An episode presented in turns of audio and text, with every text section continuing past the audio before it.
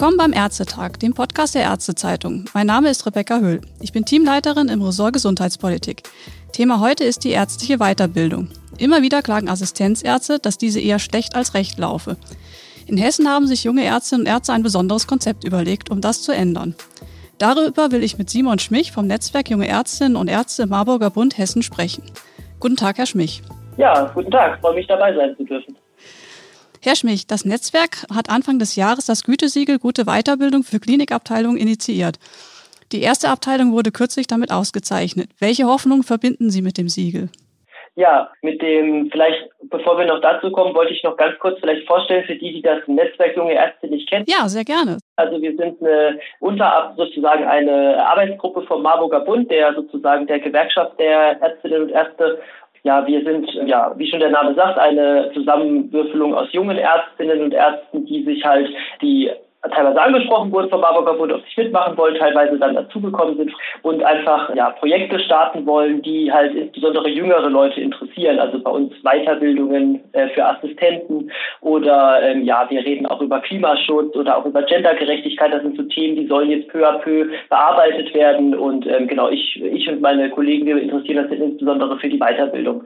Dieses Thema mit dem Gütesiegel haben wir aufgegriffen, weil äh, das gibt es schon in anderen Bundesländern. Und wir wollten das auch einführen, einfach weil Weiterbildung bis heute ein Thema ist, das, das leider nicht so im Rampenlicht steht. Und unsere Hoffnung, die wir damit verbinden, ist einfach, dass wir das Thema wieder ein bisschen in den Mittelpunkt führen, weil nur durch gute Weiterbildung kriegt man gute Ärztinnen und Ärzte. Wir wollen Leuchtturmabteilungen zeigen, die, die ein Vorbild sein können für die Weiterbildung. Und wir hoffen natürlich auch, dass von da aus sich so ein Lauffeuer verbreitet und einfach Verbesserungen in der Weiterbildung gibt. Und was so noch eine Sache ist, es soll auch vielleicht ein Ansporn für Abteilungen sein, sich in der Weiterbildung zu verbessern. Mhm. Jetzt haben Sie ja schon angesprochen, also es soll auch Ansporn sein. Warum fällt es denn so vielen Kliniken oder sagen wir eher Abteilungen schwer, zum Beispiel Rotationen einzuhalten und auch eine feste Struktur in die Weiterbildung zu bringen oder diese durchzuhalten? Ja, das sind eigentlich die ja, Probleme, die eigentlich häufig genannt werden im klinischen Alltag. Das insbesondere im Krankenhaus, das ist einfach der Personalmangel meiner Meinung nach oder ich denke auch der Meinung vieler meiner Kolleginnen und Kollegen, dass einfach auch ein hoher Verwaltungsaufwand generell im ärztlichen Beruf oder auch in anderen Berufen hoher Verwaltungsaufwand herrscht, der einfach bedient werden muss. Und der wird, wenn man zum Beispiel Oberarzt wird und denke ich, und ähm, dann in einer leitenden Position ist, der wird dann nicht weniger, sondern noch mehr. Und dann rückt natürlich Weiterbildung immer mehr in den Hintergrund. Dann äh, ist es für viele Abteilungen vielleicht kann ich jetzt nur mutmaßen als Assistent, Bequemlichkeit, weil wenn man einmal jemanden eingearbeitet hat in einem Bereich und der kann das dann halbwegs, dann ist es natürlich schön, den so lange wie möglich in dieser Abteilung oder in diesem Bereich zu halten und äh, eben nicht woanders hinzuschicken und wieder neu anzufangen bei, ja, bei Null. Und was, denke ich, auch in der, ja, im Gesundheitswesen generell auch ein Problem ist, ist einfach auch die Finanzierung. Weiterbildung gibt kein Geld. Fortbildungen äh, ja, müssen eher auch bezahlt werden, sie kosten sogar Geld und da ist natürlich jeder daran interessiert, das so klein wie möglich zu halten. Man kriegt es ja auch leider immer mehr mit, dass Fortbildungsgelder, die zumindest so wie mir es erzählt wird, früher doch üppiger vorhanden waren, immer mehr zusammengekürzt werden. Das ist natürlich ein großes Fatal für die Weiterbildung. Und noch eine letzte Sache. Es gibt, so zumindest habe ich das so noch nicht mitbekommen, es gibt keine richtigen Kontrollen der Weiterbildung. Und das ist schade, aber ich habe noch keinen, also natürlich sind die ähm, Ärztekammern dafür zuständig, die Weiterbildung zu überwachen, aber ob das wirklich so durchgeführt wird. Also ich habe noch niemanden gesehen, der das wirklich mal kontrolliert, außer auf dem Papier. Mhm. Also müsste man auch wirklich sagen, da müssten die Kammern auch mal vor Ort äh, präsent sein, jemanden vorbeischicken und ja, statt nur diese Prüfung auf dem Papier zu machen? Also ich bin natürlich jetzt da als junger Assistenzarzt nicht, äh, nicht ganz in der Materie drin. Ich will sicherlich nicht sagen, dass die Ärztekammern äh, nicht arbeiten oder ihrer, da ihrer Verpflichtung nicht nachkommen, das sicherlich nicht. Aber ähm, ja, tatsächlich, also dass man vielleicht auch mal vor Ort sich anguckt, was Weiterbildung, wie Weiterbildung aussieht, wäre wünschenswert. Mhm. Nun ist es ja so, dass die Weiterbildung im ambulanten Bereich meist relativ gut abschneidet im Vergleich, wenn man das jetzt in Umfragen unter Assistenzärzten sieht. Wäre vielleicht eine stärkere Verzahnung dieser Weiterbildungsstrukturen, also stationär und ambulant, sinnvoll, also dass man vielleicht mehr Weiterbildungsverbünde auch schafft? Genau, das sind ja eigentlich sag ich mal, zwei Fragen in einem. Also warum ist die ambulante Weiterbildung besser?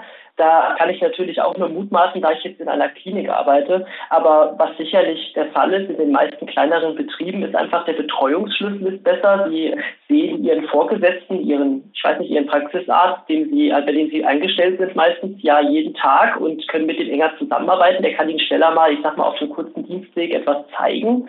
Dann ist in der Praxis die Planbarkeit häufig besser, vermute ich zumindest, weil ja einfach Notfälle nicht so häufig vorkommen und ja doch es bessere Terminierung der Fälle gibt, die oder der Dinge, die man am Tag tut. Und was auch, denke ich, in der Praxis häufiger ist, äh, die Hierarchien der Praxis ist ja auch flacher. Man, man hat vielleicht auch, man ist sich näher, man tauscht sich mehr aus.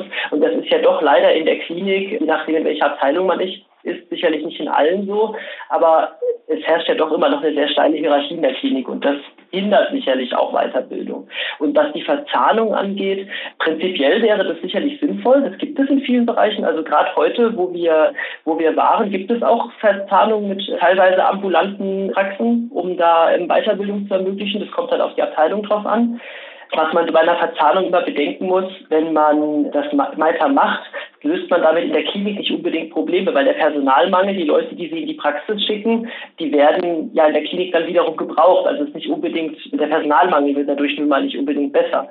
Und bei vielen Fachärzten ist das auch schon möglich, wie ich schon gesagt habe. Also viele machen das. Das ist auch gut so, aber es ist sicherlich ausbaufähig. Können Sie sich denn vorstellen, dass man dieses Gütesiegel dann auch auf die ambulante Weiterbildung vielleicht ausweitet? Weil das ja vielleicht auch spannend wäre, jetzt sagen wir für Praxen damit zu werben.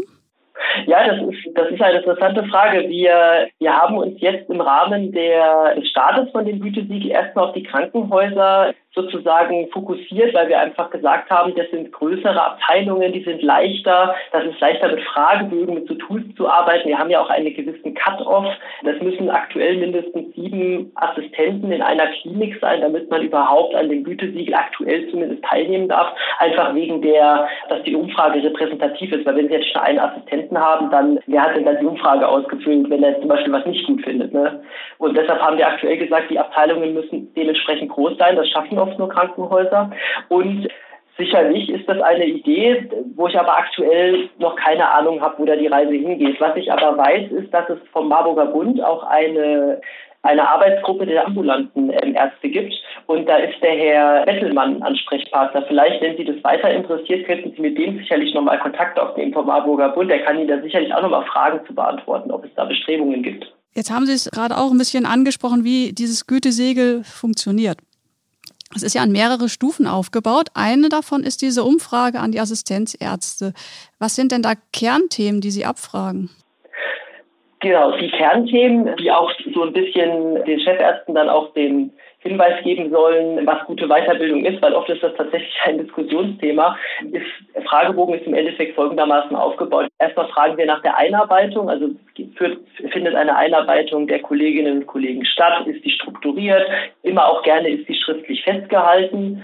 Dann ähm, geht das eigentlich nahtlos über in die Weiterbildung. Also gibt es regelmäßige Rotationen, gibt es einen Rotationsplan, werden die Rotationen noch eingehalten, weil es ist oft auch nicht so, dass eben man innerhalb von einer gewissen Zeit alle Rotationen durchläuft, sonst bleibt man doch in einem Punkt hängen oder gar spielt den Springer und ist jeden Tag woanders, was für die Ausbildung auch nicht unbedingt gut ist wenn man ganz frisch dabei ist zumindest.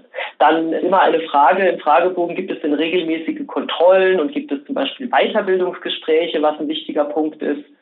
Dann Förderung und von Fortbildungen und im Zweifelsfall bei größeren, zum Beispiel Unikliniken, auch Forschung wird immer gefragt, wird das gefördert, wird das, gibt es da angemessene Freizeiten für, wird das vielleicht auch finanziell gefördert, was ja auch ein wichtiger Punkt ist. Und dann noch eine wichtige Frage sind immer die Arbeitsbedingungen, weil wir sind da auch der Meinung, dass nur durch gute Arbeitsbedingungen, gute Arbeitsverträge, die vielleicht, die auch bis zum Weiterbildungsende gehen, man auch gute Weiterbildung haben kann.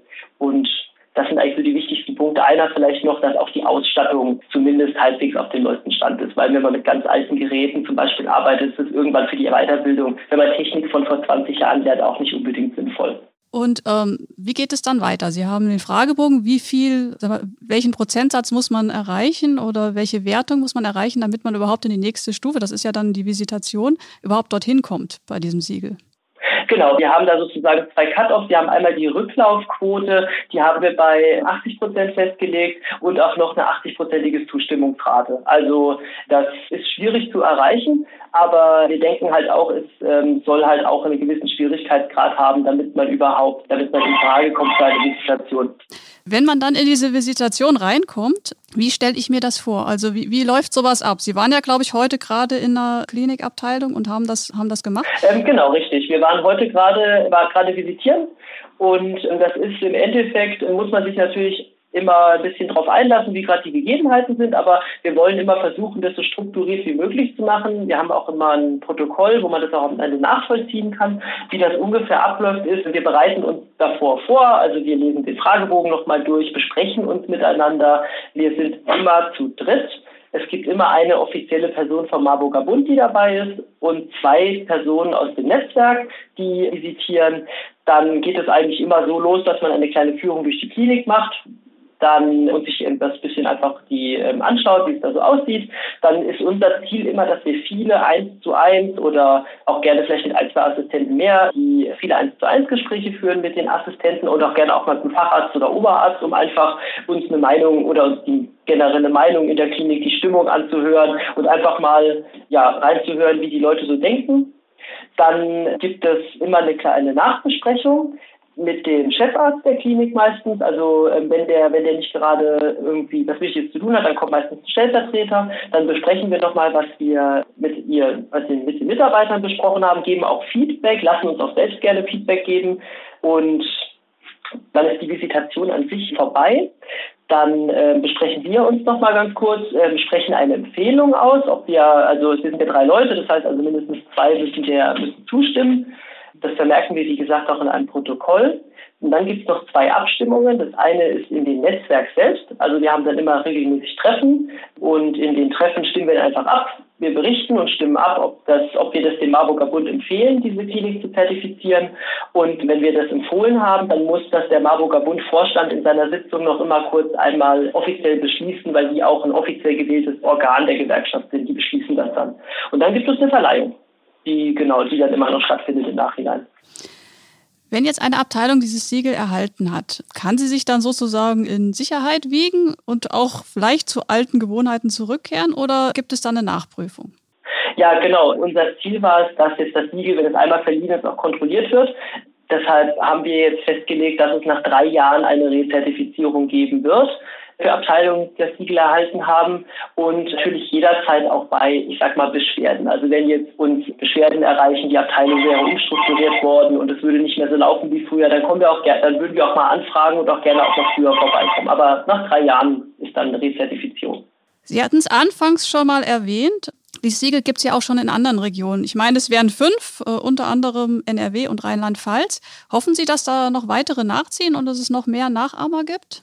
Auf jeden Fall. Also ich finde, Weiterbildung ist ein sehr wichtiges Thema, das glaube ich auch vom Assistenz, vom kleinsten Assistenzarzt, von der kleinsten Assistenzärztin bis zum Chefarzt eigentlich wichtiges Thema ist. Also jeder, den man fragt, sagt eigentlich, Weiterbildung ist wichtig.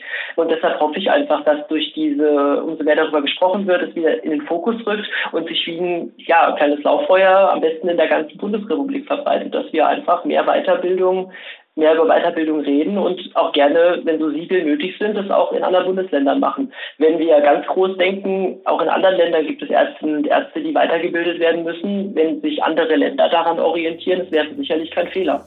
Herr Schmich, das ist doch ein sehr schönes Schlusswort, ein schöner Appell auch an alle Kliniken und alle jungen Ärzte, sich da auch weiter für zu engagieren. Und ich denke auch, also gute Weiterbildung ist ja auch ein Invest in die Zukunft. Also das, da haben wir alle was davon. Nicht nur die Kliniken, sondern das ganze Gesundheitswesen und natürlich auch die Bürger. Ich danke Ihnen ganz herzlich für dieses wunderbare Gespräch. Ja, ich danke auch, dass ich dabei sein durfte. Vielen Dank. Herzlichen Dank.